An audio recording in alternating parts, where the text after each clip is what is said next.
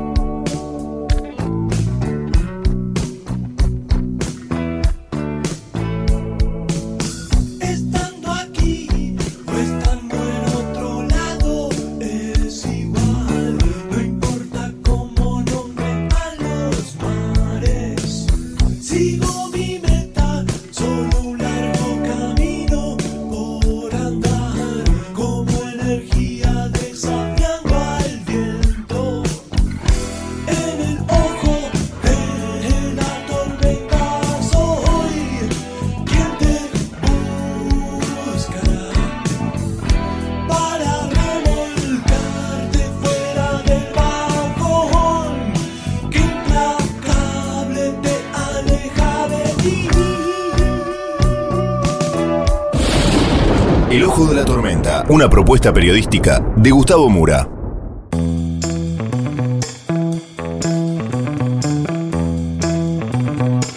Bienvenidos al Ojo de la Tormenta. La tapa de hoy es Ideas Cruzadas.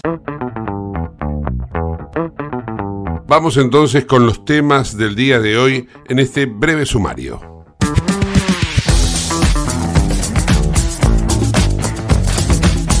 El coloquio de idea en Mar del Plata tenía como invitados estelares a los candidatos presidenciales. Javier Milei decidió hacer el contracoloquio. De alguna manera esto puso en evidencia a los empresarios que lo van a apoyar y los que no. Porque al mismo tiempo en que Patricia Bullrich estaba hablando en el coloquio de idea en Mar del Plata, Milei en la misma ciudad se reunía con otros empresarios. Vamos a tener un extenso informe de esta situación con declaraciones del propio Javier Milei y con reacciones que ha tenido para tratar de revertir esta tendencia de cara al 22 de octubre por parte de Patricia Bullrich. También vamos a tener un completo panorama de noticias internacionales, tanto de América, porque están ocurriendo cosas muy significativas e importantes para la economía. Por citar un caso, el nombramiento del presidente de la Cámara de Representantes en Estados Unidos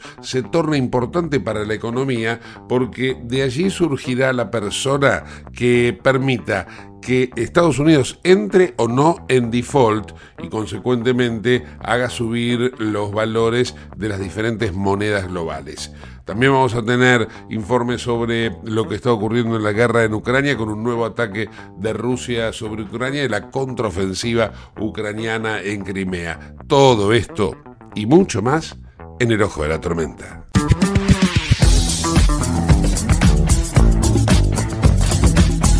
Auspicia este programa Autopiezas Pana. Más de 30.000 productos en stock y más de 30 años brindando seguridad para tu vehículo.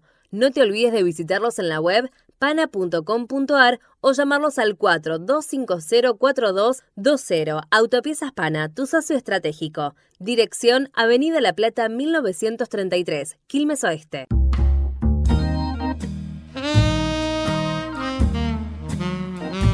Los escándalos de la política y las subas y bajas de la economía se cruzan en una Argentina que ya está en la recta final para las elecciones del 22 de octubre. Cuando hablo de los escándalos en la política, no solamente menciono al hecho que prácticamente ha definido el último tramo de la campaña, que es la irrupción de eh, esta cuestión de investigación abierta del Insaurralde Gate, así se lo llama, que es el hecho de que Martín Insaurralde, uno de los hombres fuertes, uno de los varones del conurbano, eh, decía uno de los hombres fuertes de el oficialismo, eh, termina involucrado en una situación escandalosa a partir de que se descubrió que eh, había primero, bueno, se había separado de su mujer Jessica Sirio, que le había pedido una, digamos, una división de bienes eh, matrimoniales del orden de los 50 millones de dólares, es decir, Sirio consideró que tenía 100 millones de dólares recaudados a lo largo de los 10 años que estuvieron juntos, algo inaudito para un hombre que vive de la política solamente, porque no se le conoce empresas, no se le conoce actividad privada a Insaurralde.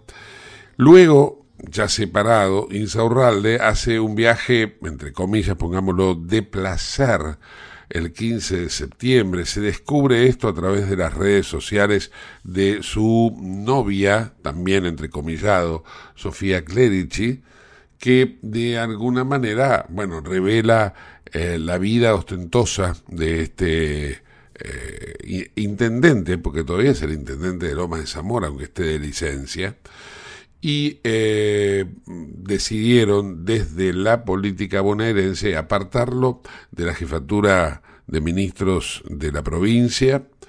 Eh, al mismo tiempo hay una investigación en curso por eh, presuntamente el lavado de dinero y tuvo que renunciar también a su candidatura de concejal, que era el primero de la lista. Si bien ser concejal no aporta mucho para lo que es una persona que estuvo más encumbrada, bueno, lo mantiene dentro de una estructura de poder y de alguna manera le justifica algo, o sea, le hubiera justificado algunos ingresos que ahora va a ser difícil de explicar. Martín Insaurralde entonces está en el ojo de la tormenta eh, de la justicia, ¿no? Claro está. Y hay toda una circunstancia que rodea a las consecuencias de esto que acabo de mencionar, porque el eh, gobernador actual de la provincia, Axel Kicillof, ha notado y se ha evidenciado en encuestas que le han bajado eh, la intención de votos. Esto que de alguna manera uno pensaba que salpicaba solamente Insaurralde al pago chico, en donde hay un candidato que sucede en Insaurralde que es de su mismo eh, color político, que es nada más ni nada menos que su delfín, eh, Federico Termín, el hombre que hoy es presidente de la Cámara eh, de Diputados en la provincia, que debería estar dando cuentas también por otro caso escandaloso, que es el de el famoso chocolate, ustedes lo recordarán, porque es el que encontraron con un montón de tarjetas de débito que no eran propias,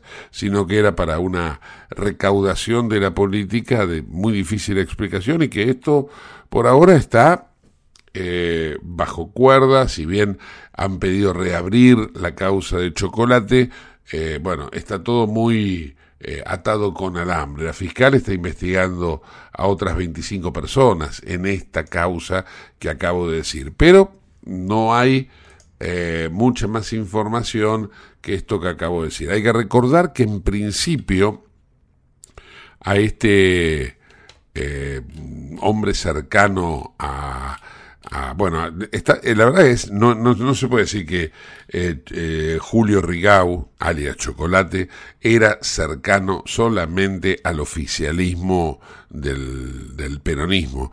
También estaba vinculado y aparecen vinculaciones con la oposición de Juntos por el Cambio y hasta eventualmente con la alternativa que surgió electoral en la Argentina, que es la libertad avanza. Entonces, hay eh, un trabajo muy minucioso, muy cerrado, eh, casi podríamos decir de bisturí y escalpelo de parte de la fiscal Bettina Laki, pero al mismo tiempo hay un juez que tiene miedo por la investigación que está haciendo de Insaurralde, que es la otra causa que se abrió, y, esto eh, refleja la fragilidad que tienen las investigaciones con causas muy sensibles en la política en la República Argentina. Así que eh, esto es una situación descriptiva, pese a que me, me, estoy quedando corto con todo lo que ha pasado en, en materia de corrupción o de presunta corrupción en los últimos días, eh, de cómo vienen los escándalos de la política. Pero estos son los escándalos de la oscuridad de la política. Ahora vamos a los escándalos de superficie. Esos escándalos que se generan porque eh, de alguna manera es el fragor de la batalla electoral. Hoy se llevó a cabo, se está llevando a cabo el coloquio de idea en Mar del Plata. Es el lugar en donde tradicionalmente los candidatos presidenciales, hasta eventualmente los presidentes cuando ya son electos, ¿no? Eh, exponen todo su programa de gobierno. Cada candidato presidencial, bueno, muestra sus cartas, las pone sobre la mesa y allí los empresarios más encumbrados de la Argentina, eh, o que operan en la Argentina, eh, bueno, hasta inclusive pueden preguntar o enviar eh, sus preguntas para que los candidatos respondan. Ley se negó a participar, no fue. No fue a al, al, coloquio de ideas, pero sí fue Patricia Bullrich. Y esto, esta situación, generó una tensión o una nueva tensión entre Bullrich y Milley. Hay que recordar que Bullrich lo denunció judicialmente a Milley y hoy escaló a nuevos niveles la, digamos, el enfrentamiento.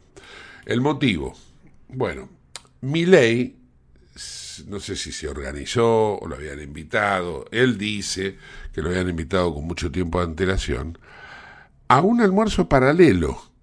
Y entonces, por un lado, mientras Bullrich habló en el coloquio de ideas, Milei se reunió con otros empresarios en un restaurante en la misma ciudad balnearia, todo a la misma hora.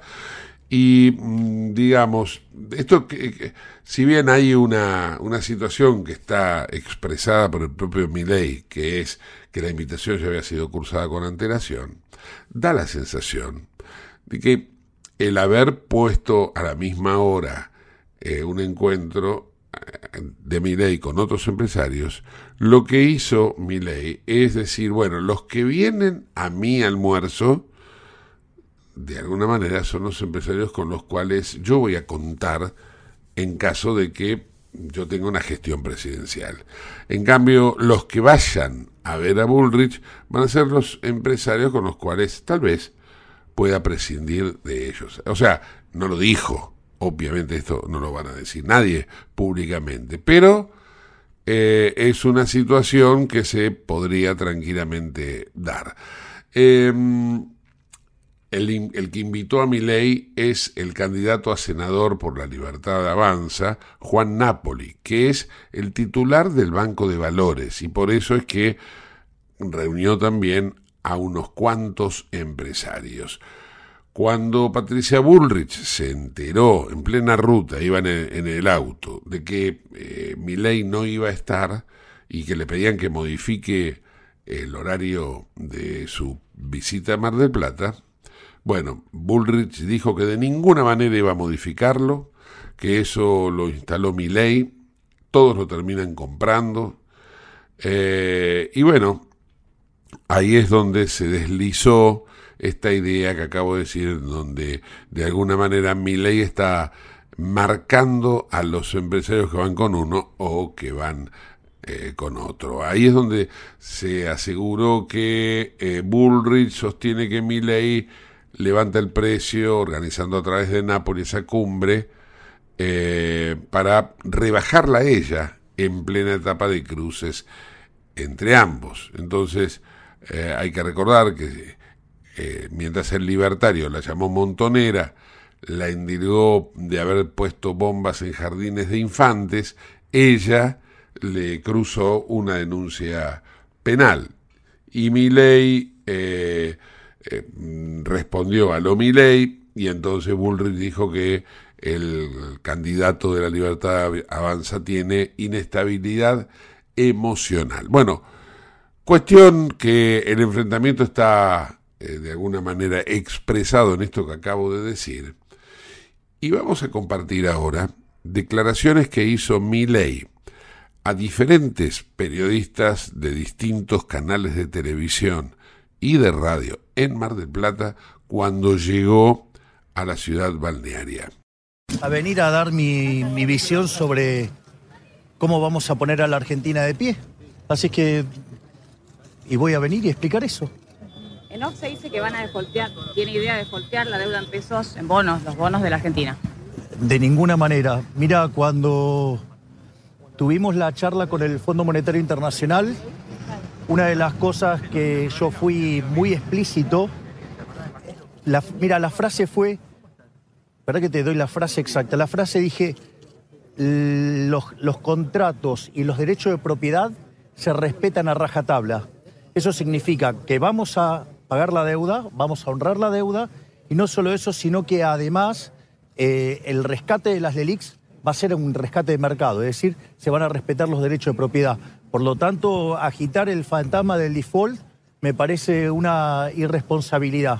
Es decir, no, es, no vale todo, no vale todo. Esto quiere decir, es decir, no se puede estar agitando el caos en una situación tan delicada como la que está Argentina. Milei, ¿por qué? ¿Sigue el plan de dolarización? Mirá, cuanto más alto esté el precio del dólar, dolarizar es más fácil. Así es que eh, para nosotros eh, esto es una...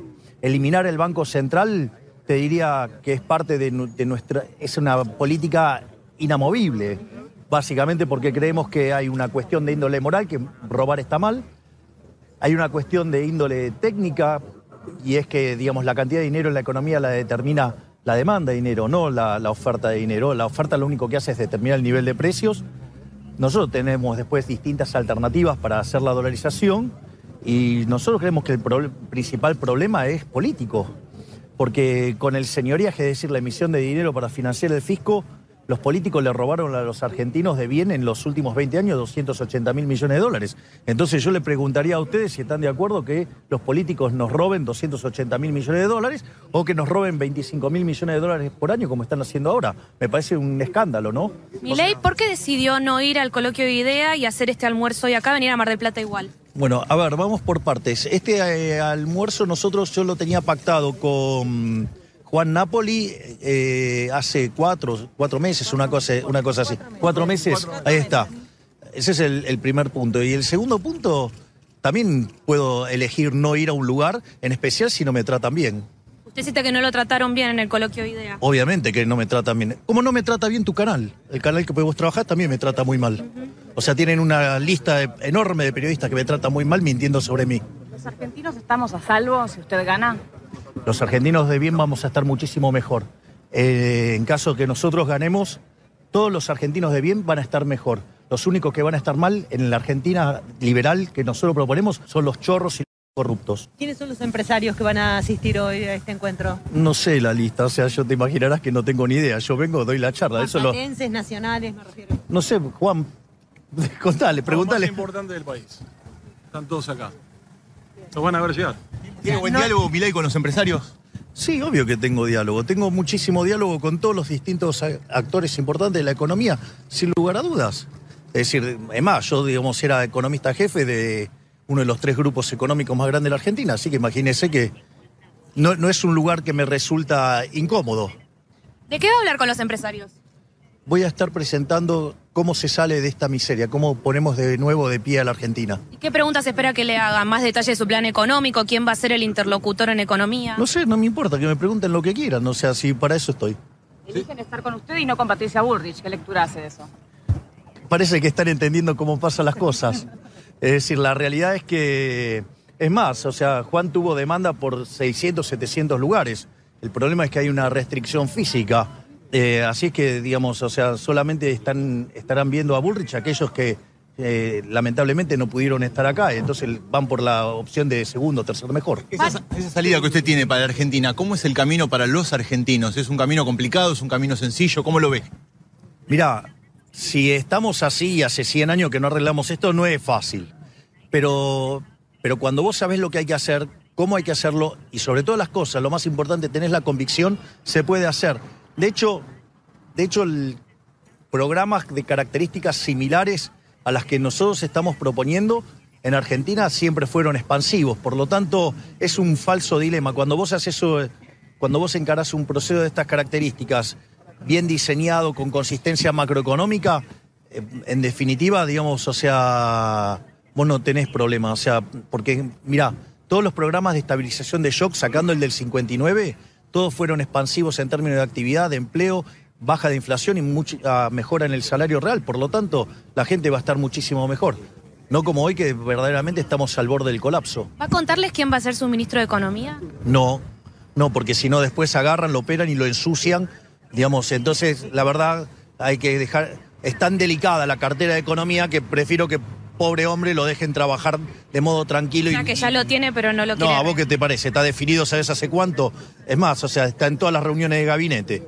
Es un hombre, por lo menos, sabemos eso. Sí, es hombre, sí, digo, eso es, es hombre. Hay, digamos que sí. ¿Quién es quién? pasar la motosierra, ¿Qué? Javier? ¿Por dónde hay que pasar puntualmente la motosierra, como dice usted? Mira, la motosierra, la- lo que nosotros estamos proponiendo es aplicarla en las partidas de donde roban los políticos. Por ejemplo, una partida a, la cual yo, digamos, la recorto a cero es, por ejemplo, la obra pública, donde las obras de infraestructura, en lugar de ser hechas por el Estado y con el robo que ello implica, ¿no? El caso de los cuadernos es emblemático, en ese caso pasaríamos a un sistema de iniciativa privada como el que tiene Chile, que tiene, no, digamos, obra de infraestructura sin tener ningún tipo de problema. Y son muchísimo mejores que las que tenemos acá, seguro. Eh, otra partida, digamos, que vos podés cortar fuertemente son las transferencias discrecionales de nación a provincias. Otras partidas en las cuales vos podés trabajar fuertemente es en lo que es la eliminación de los subsidios económicos, pero recalibrando la ecuación económica financiera de los contratos, de modo tal que vos no dejes desbalanceadas las empresas, pero que el impacto en precio sea mínimo para que la, gente justamente no sufra, digamos, las locuras que hacen los políticos con las tarifas. Y después, bueno, hay ya cosas que son un poquito más complejas, como eliminar los regímenes de privilegios, ¿sí? O, por ejemplo, lo que tiene que ver eh, en términos de jubilación de privilegio, estoy hablando, ¿no?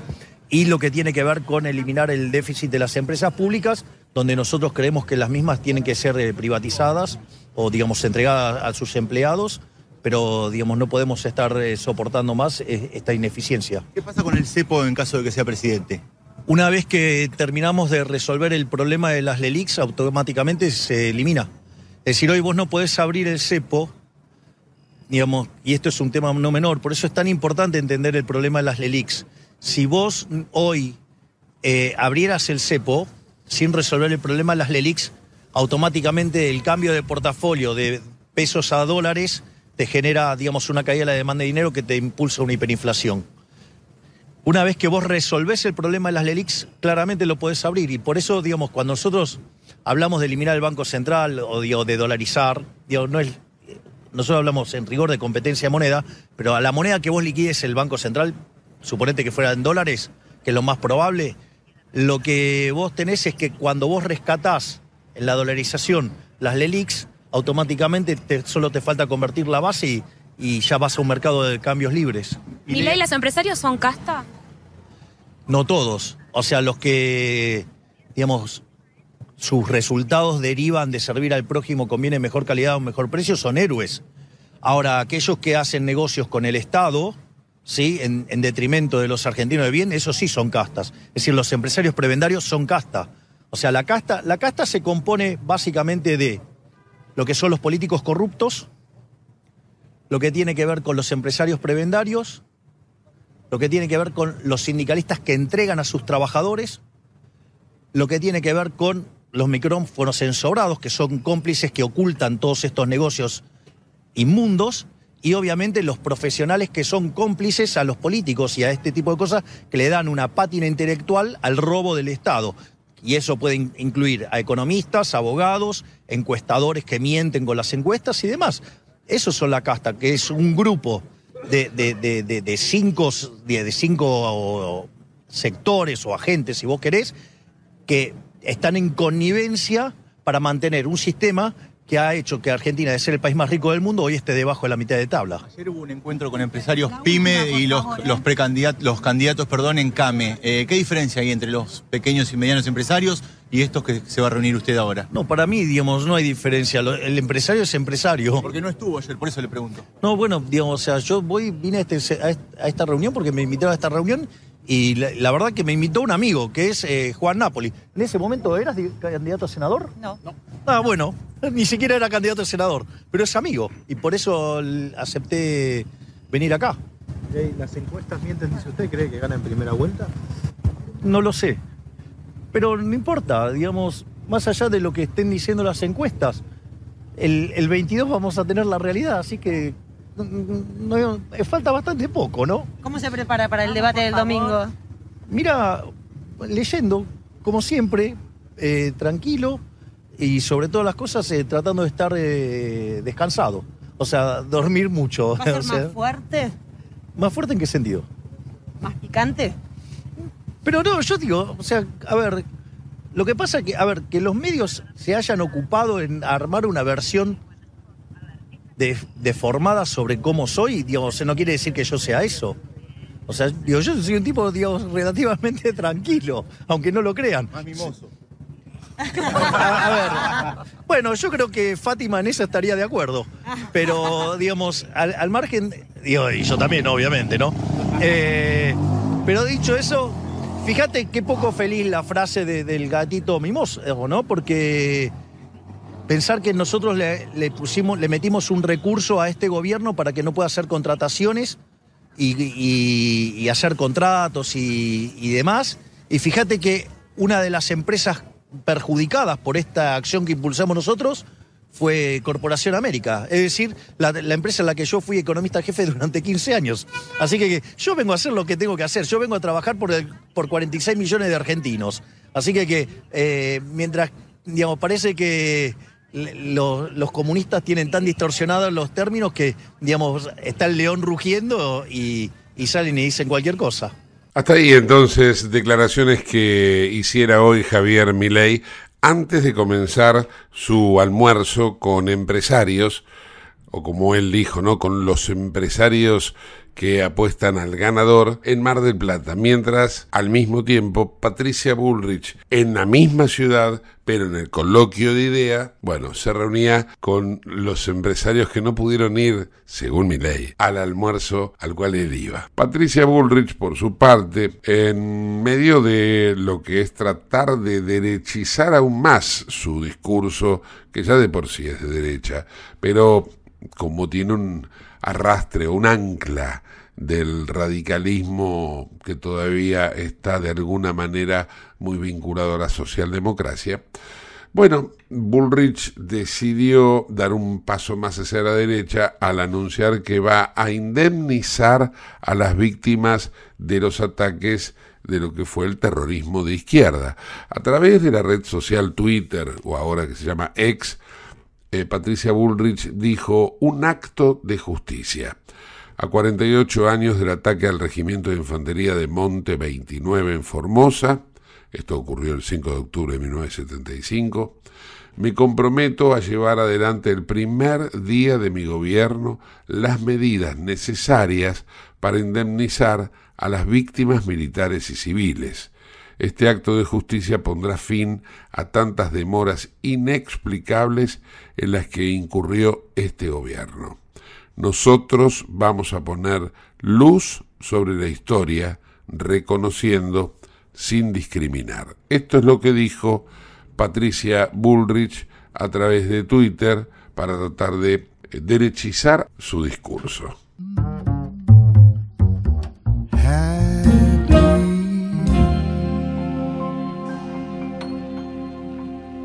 Comunicate con nosotros al 11 59 65 2020, el WhatsApp de Late. En Lubestop Banfield te revisamos el auto y le hacemos el cambio de aceite y filtros en media hora. Lubestop Banfield es un lubricentro integral donde también podés cambiar las pastillas de freno de tu vehículo. Lubestop está en el SINA 471 Banfield. Y si no podés traer el auto, te hacemos el servicio a domicilio. Instagram y Facebook, Lubestop Banfield. Ahora vamos a hacer una breve pausa y continuamos con el ojo de la tormenta. No te vayas.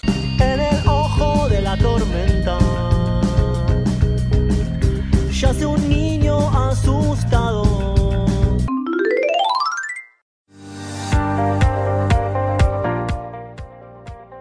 Urgente. La Subsecretaría de Atención Primaria y Salud de Merlo informa, todo paciente adulto con síntomas o sospecha de dengue debe concurrir a la guardia del Hospital Eva Perón, ingresar por la calle Pasteur, acercarse al mostrador, anunciarse y de ahí se lo derivará al consultorio correspondiente. Los síntomas del dengue son fiebre acompañada de dolor detrás de los ojos, de cabeza, muscular y de articulaciones náuseas y vómitos, malestar intenso general, aparición de manchas en la piel, picazón y o sangrado de nariz y encías.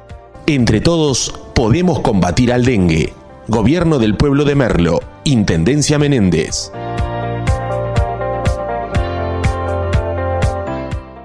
En Lanús tenemos actitud verde. Estamos recuperando 25 plazas y parques del municipio, con nuevos espacios verdes, estaciones de juegos para chicos y mayor seguridad para nuestros vecinos. Informate en lanús.gov.ar. Lanús nos une. ¿Sabías que todos los accidentes por inhalación de monóxido de carbono son evitables? Chequea que la llama de tus artefactos sea siempre azul. No olvides ventilar los ambientes de tu hogar todos los días, verificando que las rejillas cuenten con salida al exterior y las ventilaciones no estén tapadas ni sucias. Y controla las instalaciones internas con un gasista matriculado. Con estos consejos, proteges a tu familia. Metrogas, damos calor. Merlo crece en obras. La Secretaría de Obras y Servicios Públicos de Merlo avanza con el plan de renovación de la red vial. Estos trabajos mejoran la transitabilidad de las calles, la seguridad y la calidad de vida de nuestros vecinos. Ya finalizaron trabajos de pavimentación en la calle Junín entre Cervantes y Ruta 40 en Merlo Centro. Se encuentran en ejecución en Irigoyen entre Garay y Cámpora en Merlo Norte y continúan nuevas obras en el distrito. Merlo crece en obras. Intendencia Menéndez. ¿Tenés Galicia? Tenés que saber algo. ¿Tenés alguna duda? Tenés alguien que te escucha y te da atención 24/7. ¿Tenés ganas de hacer algo? Tenés muchos beneficios en lo que más te gusta. Tenés ganas de no hacer nada. Tenés una app para hacer todo desde el celular sin moverte del sillón de tu casa. Tenés todo para vivir un día a día mejor. Tenés Galicia. Tenés Galicia.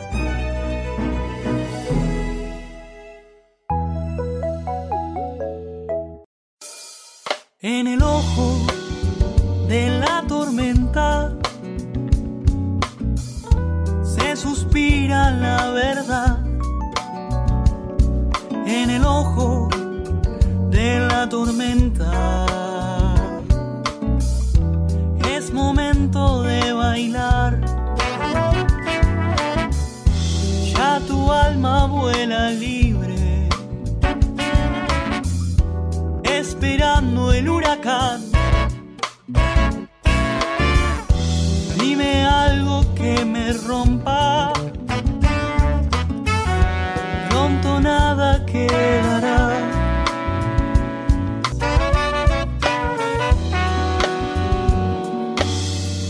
Auspicia este programa CRIBE. CRIBE es un centro de rehabilitación integral que está ubicado en Villa Ballester, provincia de Buenos Aires, certificados con normas de calidad ISOIRAM. El centro CRIBE ofrece, entre otras terapias, tratamiento de rehabilitación por ozono. La página web es www.cribe.com.ar, sino en facebook.com barra cribecom. CRIBE queda en Independencia 5182 Villa Ballester. Los teléfonos 4768-6774 o 4767-6296. CRIBE, Centro de Rehabilitación Integral Belepoc.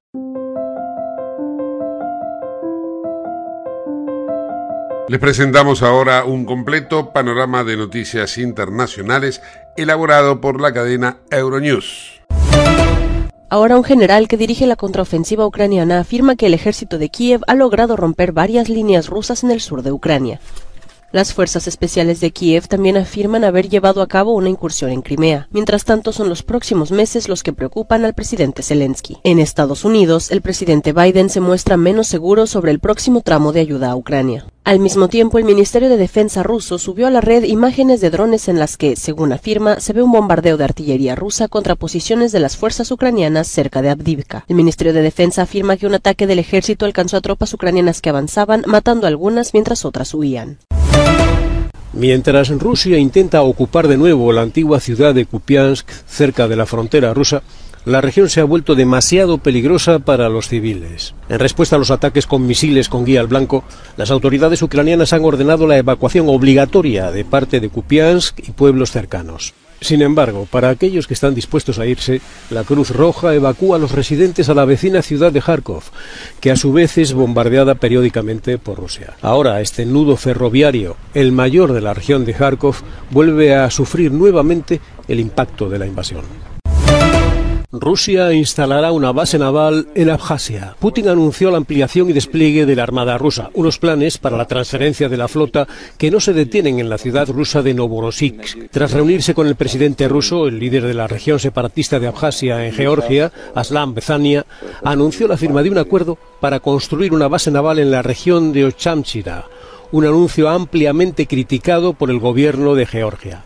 Este anuncio y el traslado temporal a Novorossiysk se producen tras una serie de ataques del ejército ucraniano contra la flota rusa en Sebastopol, donde incluso destruyó su cuartel general. Pero detrás de lo que algunos interpretan como una huida por motivos de seguridad, otros ven un paso más de la expansión de Rusia promovida por Putin. En este tuit, el secretario de Estado de Asuntos Exteriores británico asegura que la inteligencia desclasificada muestra que Rusia podría utilizar minas marinas para atacar barcos mercantes en el Mar Negro. Rusia podría reforzar la presencia militar en Abjasia, con vistas a una futura anexión de este territorio georgiano. Líderes de 45 países europeos acudieron a Granada, España, para participar en la tercera reunión de la llamada Comunidad Política Europea. Se trata de un formato de reunión que permite a los países del continente, pertenecientes o no a la Unión Europea, debatir retos como la seguridad, la energía, el clima, la ampliación del bloque y la migración. Con los líderes del bloque prometiendo mantener su apoyo a Ucrania, el presidente Volodymyr Zelensky pedía por su parte al continente unidad política. La cumbre de Granada también se centra en dar un importante impulso a la ampliación de la Unión. Ucrania y Moldavia quieren iniciar las negociaciones de adhesión este mismo año y seis países candidatos de los Balcanes occidentales exigen también un calendario claro. En un principio, los dirigentes tenían previsto facilitar en Granada conversaciones entre Armenia y Azerbaiyán, pero este último rechazó acudir a la cumbre, si bien desde Bakú aseguran estar dispuestos a negociar con Ereván. Tampoco acudió Turquía, un actor clave en la región. El presidente del Consejo Europeo, Charles Michel, recordaba el interés de la Unión Europea por la estabilidad de la zona del Cáucaso y exigía garantías a Bakú para que el conflicto en Nagorno-Karabaj no vaya a más. Para muchos, la cumbre de Granada ha venido a demostrar no solo la falta de unidad, sino de ganas de diálogo existentes hoy día en el continente. Más solidaridad para afrontar la crisis migratoria en la Unión Europea. Tras largas y complicadas conversaciones entre sus embajadores, los Estados miembros acordaron finalmente un nuevo reglamento para gestionar las repentinas llegadas masivas de inmigrantes a las fronteras europeas. El llamado reglamento de crisis permitirá a los Estados miembros de primera línea acelerar los procedimientos de asilo cuando se produzcan demasiados cruces irregulares de fronteras, pero también compartir la carga de acogida con otros países de la Unión. Los detalles finales del texto deben negociarse ahora con el Parlamento Europeo. De hecho, no todos los países están de acuerdo en la redistribución de los solicitantes de asilo en el bloque. Los embajadores de Polonia y Hungría votaron en contra del acuerdo. La República Checa, Austria y Eslovaquia se abstuvieron. El reglamento de crisis era la última pieza del rompecabezas del pacto de migración que quedaba por acordar entre los Estados miembros. Tanto el Consejo como el Parlamento esperan ahora concluir la reforma migratoria antes de que acabe el año. Cientos de mujeres palestinas e israelíes han celebrado una manifestación que comenzó en Jerusalén para pedir el fin del conflicto palestino-israelí. La marcha, que estaba organizada por la Alianza por la Paz en Oriente Medio, continuó hasta el Mar Muerto, en Cisjordania ocupada, donde se les unieron más manifestantes. La violencia persiste vinculada al conflicto palestino-israelí, que se ha recrudecido desde el año pasado, y la falta de voluntad para volver a la mesa de negociaciones han hecho que la paz parezca más difícil de alcanzar que nunca. Para Donald Trump, esta está siendo una semana complicada. Al tiempo que intenta salvar su imperio empresarial en los tribunales, su orgullo de multimillonario hecho a sí mismo se resiente, pues el expresidente acaba de ser eliminado de la lista Forbes de los 400 estadounidenses más ricos. Su patrimonio se ha reducido en un 19%, unos 600 millones de dólares, debido a la pérdida de valor de su plataforma en las redes sociales y de sus edificios de oficinas. Pese a todo, Trump aún conserva una fortuna estimada en 2.600 millones de dólares. El novelista y dramaturgo noruego John Foss, Premio Nobel de Literatura 2023. Sus novelas han sido traducidas a 40 idiomas y sus obras de teatro representadas en unas mil producciones en todo el mundo. De 64 años, la Academia Sueca define la obra de Foss como similar al mundo de Kafka, pero con situaciones de la vida diaria. John Foss, comparado a menudo con Samuel Beckett, ha escrito unas 40 obras de teatro, así como novelas, cuentos, libros para niños, poesía y ensayos. ¿Estás buscando vinos para darte un gusto o para regalar? La Vinoteca Uva Morada cuenta con una amplia variedad de vinos exclusivos para diferentes ocasiones. Buscala en Instagram, arroba uva morada. Uva morada, vinos especiales para personas especiales, arroba uva morada.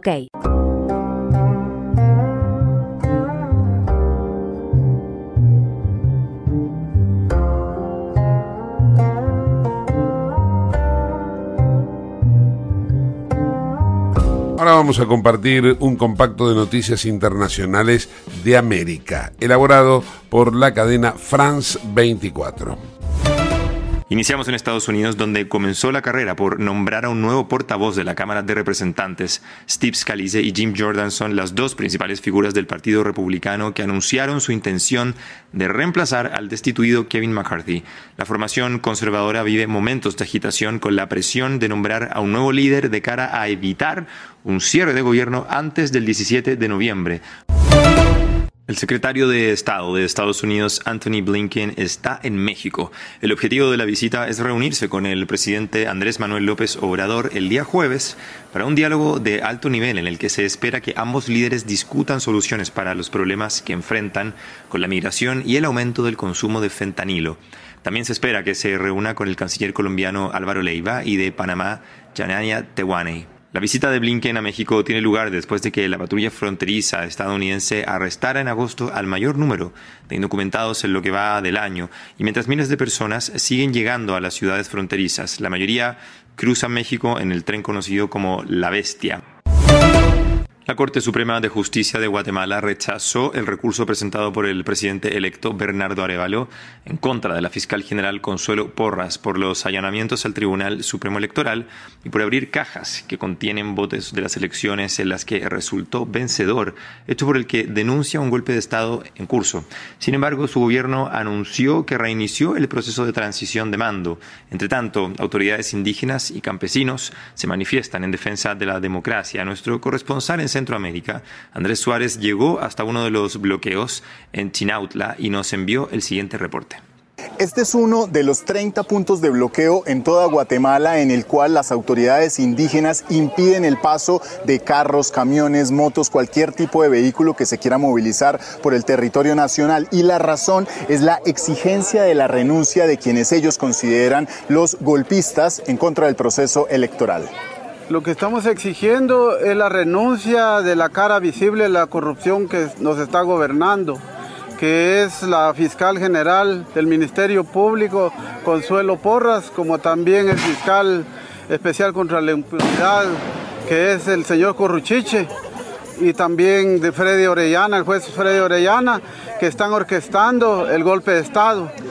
En este bloqueo en particular se puede ver en esta parcarta los rostros de los denominados golpistas a quienes la ciudadanía señala de ser quienes usan la fiscalía para perseguir judicialmente a periodistas, activistas, jueces y fiscales que luchan contra la corrupción y más recientemente de eh, intentar a toda costa que el presidente electo Bernardo Arevalo no ascienda al poder. El gobierno de Alejandro Yamatei emitió este miércoles un comunicado en el cual reclama que el derecho a la protesta no debe afectar el derecho a la vida ni a la locomoción de los guatemaltecos, por lo cual dice que hará responsable de cualquier pérdida humana a estas comunidades indígenas que realizan los bloqueos. El expresidente Evo Morales fue ratificado como el candidato presidencial por su partido, el MAS, para las presidenciales de 2025.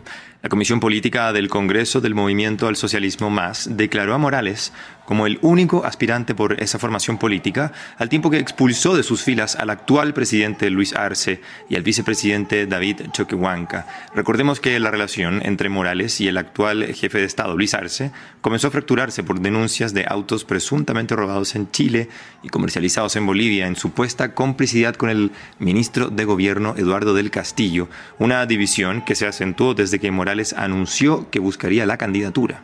Los opositores, seguramente los opositores rezando, orando cada momento que se para el Congreso. Solamente una experiencia vivida. Cuando hay agresión permanente, solo se gana con el pueblo. Ahora nuevamente triunfamos legal y legítimamente con nuestro Congreso. Te invitamos a conocer La Pampa, porque creemos en una nueva forma de viajar a un ambiente ideal para estos tiempos. Aire puro, bosques y fauna nativa, gastronomía gourmet, vinos patagónicos, pueblos con historias emocionantes. En La Pampa, seguro te relajás, seguro te emocionás, seguro disfrutás. Viaja seguro, viaja a La Pampa, portal de la Patagonia. El cierre de hoy es para un romántico, un bolero del trío Los Panchos, Muñequita Linda. Te quiero, dijiste,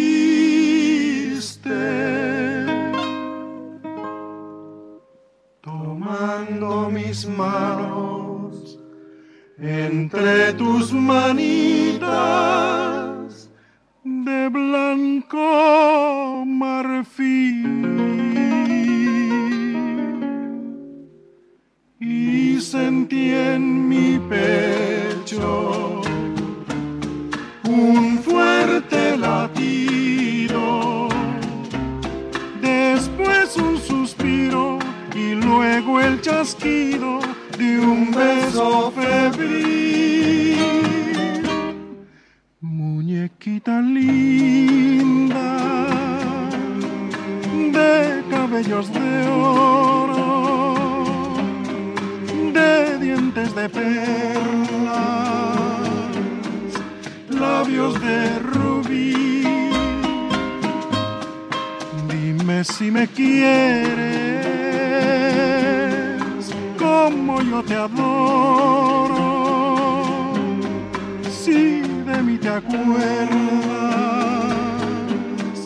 como yo de ti. A veces escucho un eco divino que envuelto en la brisa parece decir si te quiero mucho, tanto como entonces, siempre hasta